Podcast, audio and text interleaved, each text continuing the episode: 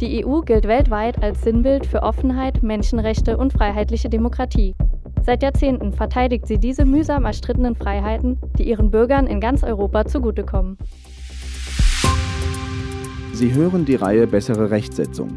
In dieser Folge geht es darum, wie die EU die Achtung der Rechtsstaatlichkeit und ihrer grundlegenden Prinzipien und Werte stärken kann.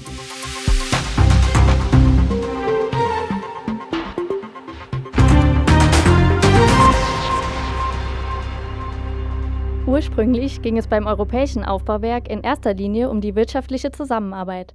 Doch sehr schnell wurde klar, dass man auch einen gemeinsamen Rechtsrahmen brauchte, um den Bürgern und Unternehmen ein hohes Maß an Sicherheit und Stabilität zu bieten. Im Laufe der Zeit haben sich die Dinge weiterentwickelt. Und das europäische Aufbauwerk beschränkt sich nun nicht mehr nur auf den wirtschaftlichen Aspekt. Die EU verfügt inzwischen über eigene grundlegende Werte und Prinzipien.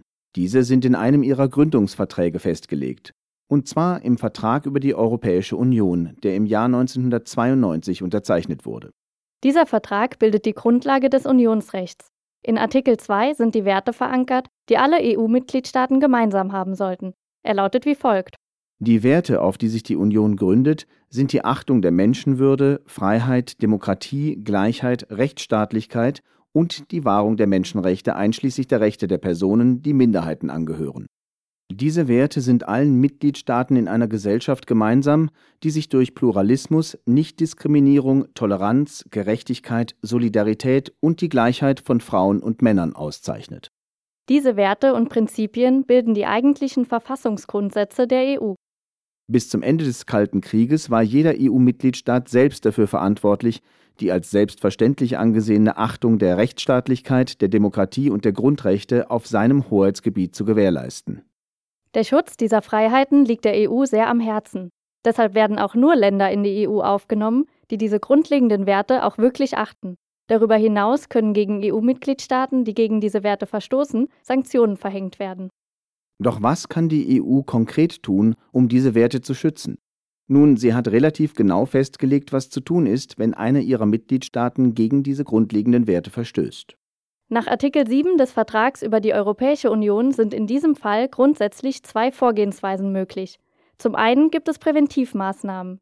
Diese werden ergriffen, wenn eindeutig die Gefahr besteht, dass ein Mitgliedstaat gegen die Werte der EU verstößt. Zum anderen können Sanktionen verhängt werden, wenn eine solche Verletzung bereits vorliegt. In den EU-Verträgen ist nicht eindeutig festgelegt, was für Sanktionen das sind.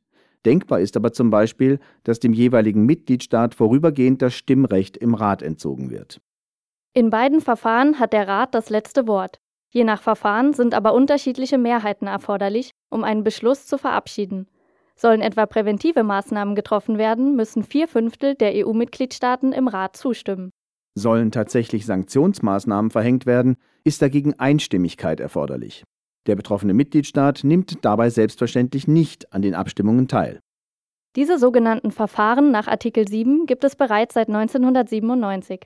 Sie geben jedoch Anlass zur Kritik, weil sich ihre Anwendung als schwierig erwiesen hat.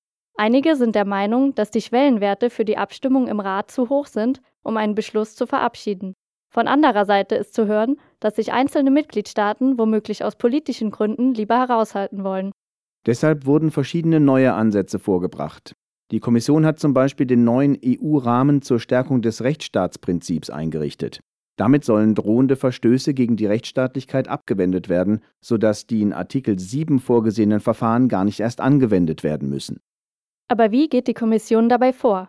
Nun, wenn Hinweise vorliegen, dass in einem EU-Mitgliedstaat eine sogenannte systemische Bedrohung der Rechtsstaatlichkeit besteht, tritt sie mit dem betroffenen Mitgliedstaat in einen sogenannten strukturierten Dialog.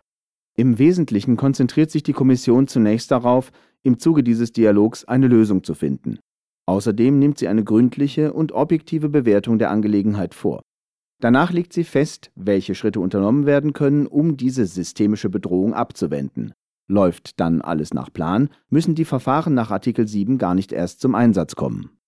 Was auch immer die Zukunft bringen mag, eines ist sicher. Die grundlegenden Werte der EU sind in ihren Gründungsverträgen verankert. Und die EU tut alles dafür, um diese Werte zum Wohle aller Unionsbürger in ganz Europa zu schützen.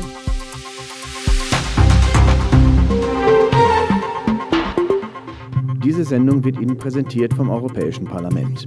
Mehr dazu finden Sie auf der Website der Denkfabrik des Europäischen Parlaments, EP Think Tank.